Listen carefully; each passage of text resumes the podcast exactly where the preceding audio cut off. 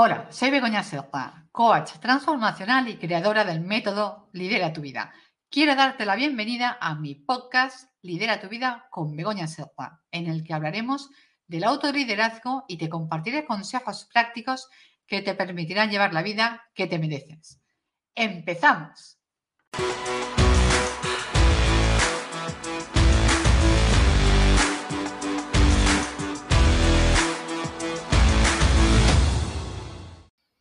Estamos en un nuevo episodio del podcast Lidera tu vida y quiero hacerte unas preguntas. ¿Eres líder o actor de tu vida? ¿Llevas la vida que deseas y mereces? Porque entre tú y yo hay muchas personas que no se sienten felices con sus vidas y ante esa situación hay tres opciones. Resignarse a una vida mediocre, quejarse o bien pasar a la acción y empezar a tomar decisiones para llevar la vida que merecemos. ¿Por cuál de ellas optas? Cuando ves a alguien que lleva una vida plena, que tiene éxito, que desprende vitalidad y entusiasmo, seguramente te digas que aquella persona es una triunfadora. Y yo te pregunto, ¿qué es realmente? ¿Qué significa para ti triunfar en la vida? Estaremos de acuerdo en que es una persona que vive de acuerdo a sus propios principios y persigue sus objetivos, independientemente de lo que puedan opinar o pensar los demás.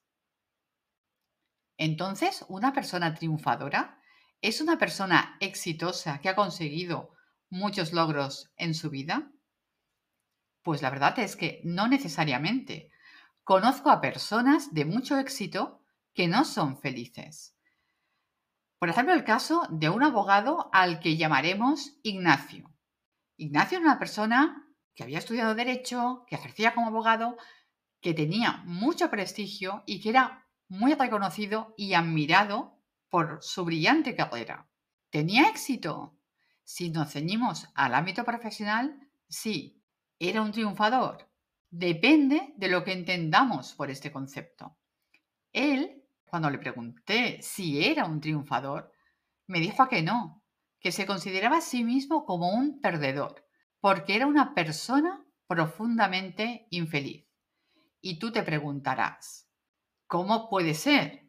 ¿Cómo podía no ser feliz si lo tenía todo? Claro, tenía todo, pero a nivel material. Pero le faltaba lo más importante, ser fiel a sí mismo. ¿Cuál es la historia de Ignacio? Ignacio desde muy pequeño tenía muy claro lo que quería ser. Quería estudiar interpretación, pero venía de una familia de abogados y sus padres no contemplaban otra posibilidad que no fuera que siguiera con el buffet familiar de toda la vida, con esa tradición. Y así lo hizo, pero a costa de sacrificar sus sueños. Ignacio no vivía su vida, sino la vida que otros habían decidido por él. En otras palabras, Ignacio era actor, pero no como él quería serlo, sino que interpretaba el papel que su familia le había asignado. Y no hay nada peor que sentir que te estás traicionando a ti mismo. Porque sí, pueden haber muchas personas que te defrauden a lo largo de tu vida. Seguramente tú conocerás y tendrás muchos casos en los que te hayas sentido traicionado por un familiar, por un amigo. Pero el sufrimiento de darse cuenta de que tú te estás negando a ti mismo es lo peor que alguien puede experimentar. Siempre les digo a mis clientes, ¿sabes quién es la persona con la que vas a vivir el resto de tu vida? No es necesariamente tu pareja, ni tus hijos, ni tus mejores amigos. Todos ellos pueden, por un motivo u otro, salir de tu vida. Pero la única persona con la que vas a vivir el resto de tu vida eres tú. Sí, tú, la persona que ahora me estás escuchando. Por lo tanto, tienes que convertirte en tu mejor amigo y aprender a tratarte bien. Y sí, vuelvo a repetir, lo has oído bien. Tienes que aprender a tratarte bien porque, aunque te parezca increíble, hay muchísimas personas que se tratan mal. Y te preguntarás, ¿y cómo lo hacen? ¿Qué significa tratarse mal? Te voy a hacer una lista de los principales factores por los cuales una persona se trata mal y que son fruto de todos esos veintipico de años de experiencia que tengo como coach. Vamos a, a ver a los principales. Una persona se trata mal cuando se compara con las demás, cuando se dicen frases del tipo, vaya, es que soy un desastre, no soy suficientemente bueno, no lo voy a conseguir. Cuando buscan la aprobación constante de los demás. Cuando siempre dicen que sí a todo cuando en realidad quieren decir que no. Por lo tanto, cuando están anteponiendo las necesidades de los demás a las suyas propias. Cuando no conectan con sus emociones, sentimientos y necesidades. Cuando se dejan también influir por las opiniones y comentarios de los demás cuando no persiguen sus sueños y se sienten pues desmotivados, desilusionados, cuando viven según los deseos de otras personas, cuando se mantienen en relaciones tóxicas, cuando no cuidan su salud ni física ni emocional. Y bueno, podría seguir porque la lista es larguísima.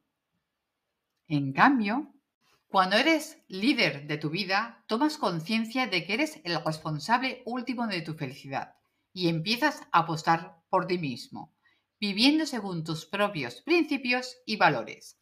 Es lo que hizo Ignacio, empezar a tomar sus propias decisiones y hacerlo sin el sentimiento de culpa, porque tenemos que superar el verlo como una traición a nuestra familia.